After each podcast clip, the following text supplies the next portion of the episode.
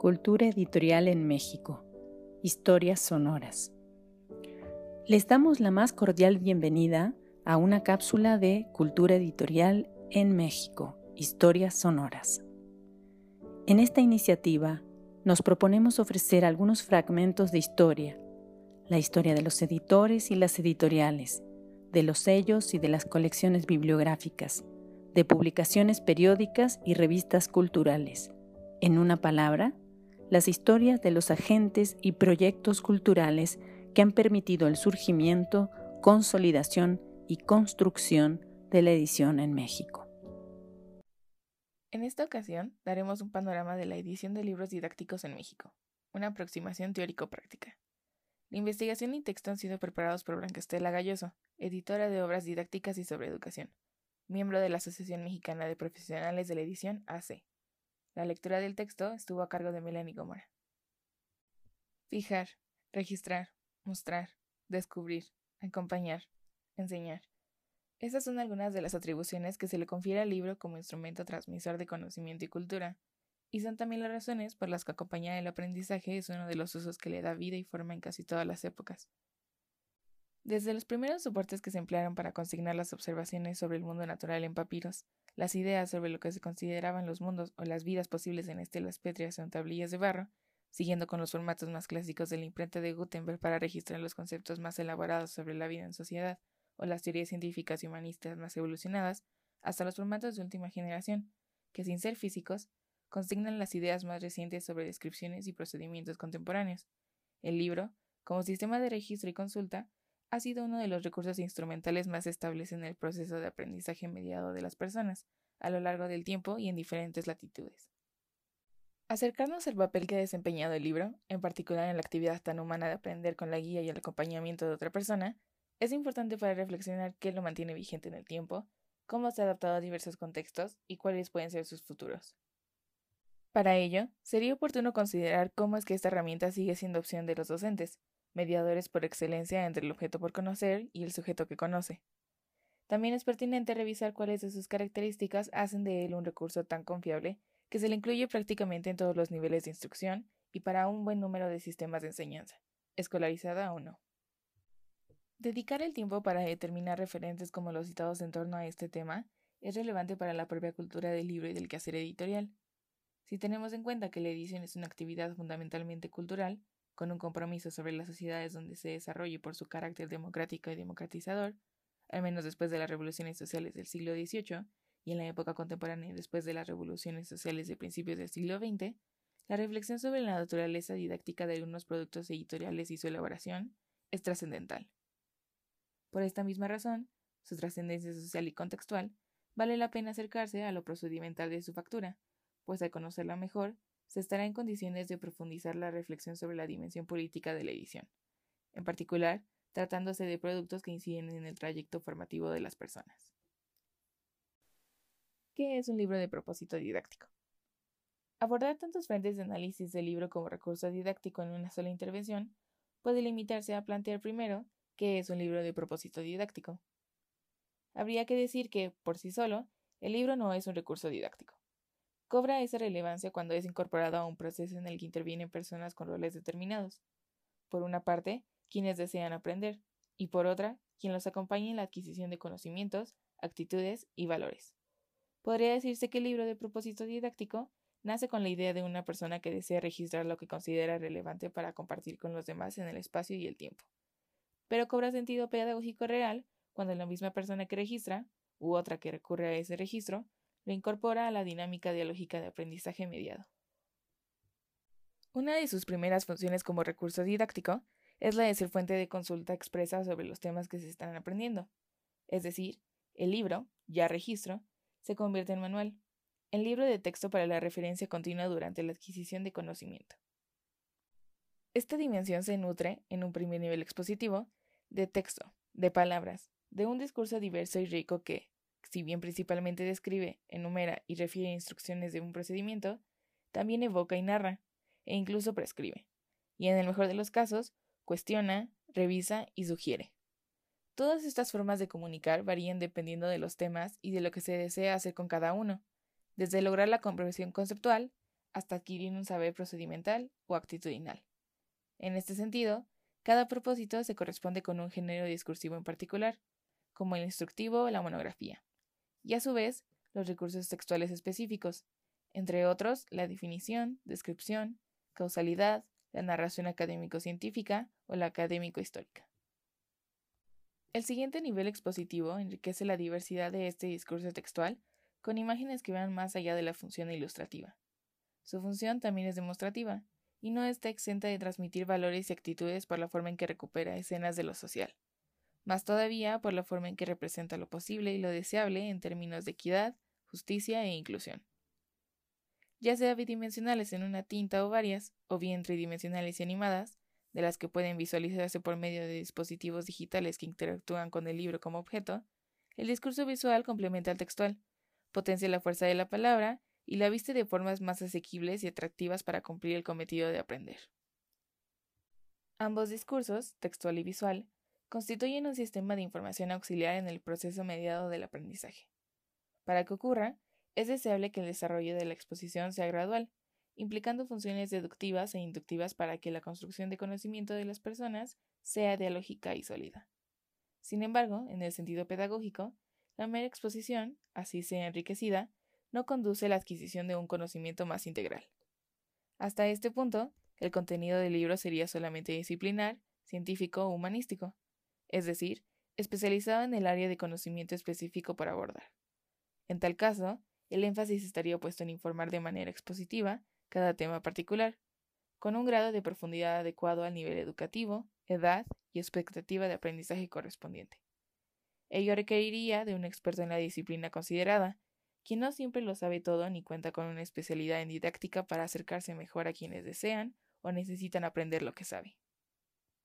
En un sentido pedagógico amplio, el propósito didáctico del libro como recurso involucra también la adquisición de saberes procedimentales y actitudinales. Ya decíamos, para lo cual no basta con la exposición textual y visual de temas de estudio.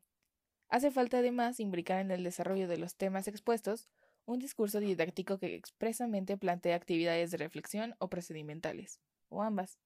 Un discurso que guíe en la recreación de modelos de la realidad para observar con detenimiento factores de causalidad y consecuencias. Un planteamiento didáctico que establezca una lista, o más bien una retícula o mapa de contenidos, que oriente a las y los estudiantes en su propio camino de construcción de conocimientos, y a las y los docentes en el acompañamiento de sus compañeros de aprendizaje.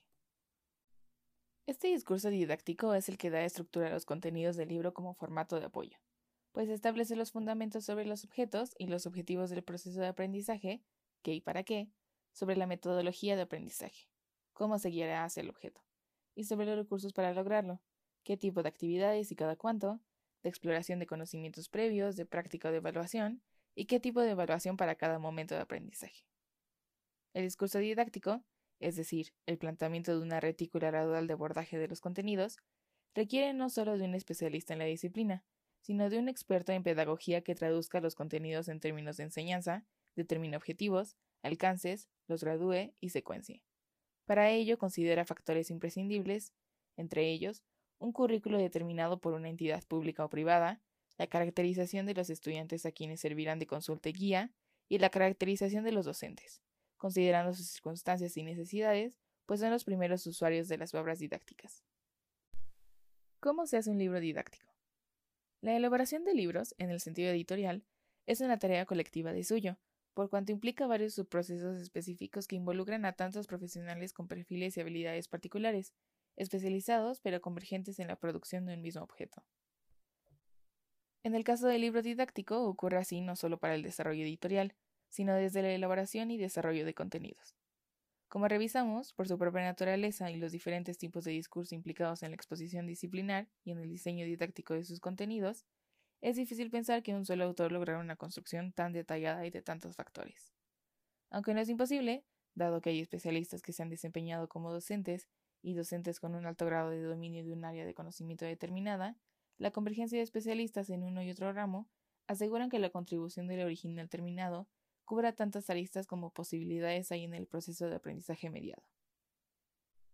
Por otra parte, los tiempos de producción de contenidos y de producción editorial son, en no pocas ocasiones, limitados y establecidos por las entidades públicas o particulares que proporcionan el currículo de referencia.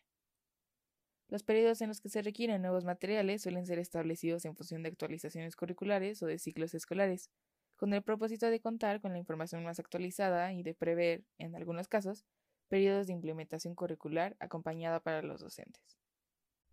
Por estas razones, la producción editorial se constreñe a fechas que deben cumplirse, de manera que una estrategia es desarrollar los contenidos de manera simultánea con un equipo de autores disciplinares y pedagogos y acometer la producción editorial de la misma manera.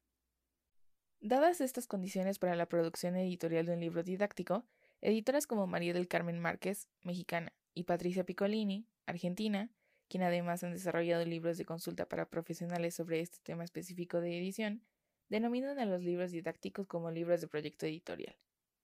Este concepto refiere a aquellos productos editoriales que son diseñados desde la casa editora con un concepto determinado, definido por currículos establecidos, características de los usuarios, tiempo de uso escolarizado, no escolarizado o mixto, tiempos de producción y autores especialistas disponibles, quienes aportarán sus conocimientos y habilidades bajo la dirección de un editor responsable. Ambas autoras, además, aportan en sus respectivas obras la revisión del proceso de producción de un proyecto editorial de propósito didáctico, considerando la descripción del diseño, su planificación y los subprocesos implicados hasta la obtención del producto, así como sugerencias sobre gestión de recursos humanos para que un proyecto de esta naturaleza llegue a buen puerto. Ambas ofrecen además diagramas y formatos prácticos de conceptualización y seguimiento del proceso. El editor responsable de una obra de proyecto editorial dirige la producción de los contenidos y coordina además su producción en términos editoriales. Es quien define y orienta dos equipos de manera simultánea, el de autores, que a veces incluye también redactores para secciones específicas, y el de correctores, diseñadores, iconógrafos y revisores técnico-pedagógicos. Este aspecto, la revisión técnico-pedagógica de una obra didáctica, es un elemento que cobra relevancia en la edición de esta naturaleza. Su trascendencia es diferente para cada tipo de producto editorial, pues representa una especie de verificación de actualidad científica o humanística y de pertinencia didáctica refuerza la calidad de los contenidos desarrollados por el equipo autoral y de redacción. Esta lectura crítica es particularmente útil en los casos de obras referidas a un currículo oficial o de prescripción, que serían sujetas de evaluación, pues el perfil del revisor presupone conocimientos suficientes para cotejar con criterios objetivos la alineación de la obra a una plantilla curricular, así como habilidades pedagógicas para sugerir los ajustes pertinentes que fortalezcan la estructura de la misma considerando el uso y el cumplimiento de tales referentes curriculares.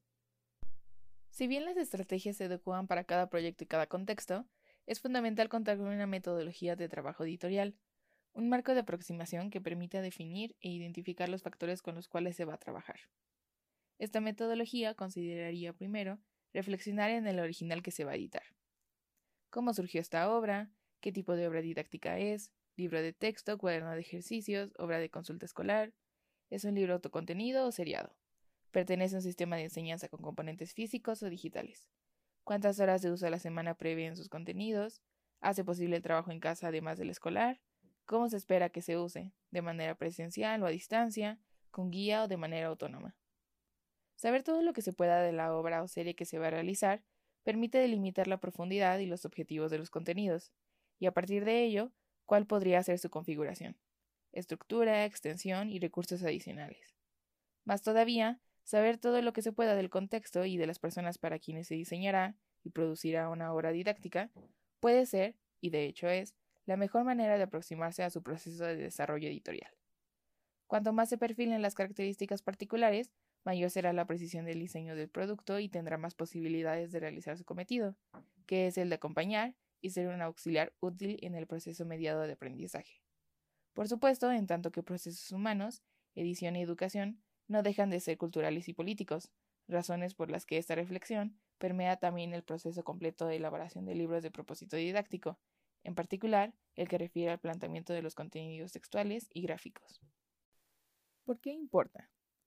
Conocer y analizar este tipo de libros es importante por cuanto ellos y los editores dedicados a ellos, en el contexto educativo, contribuyen a recrear y a crear sociedades cada vez más equitativas que es uno de los principios que persigue la educación en el siglo XXI, con y a pesar de las circunstancias. Quizás el momento presente, una crisis sanitaria de escala global por una pandemia, no sea el óptimo para hacer una reflexión y plantear nuevas posibilidades para el libro como recurso didáctico.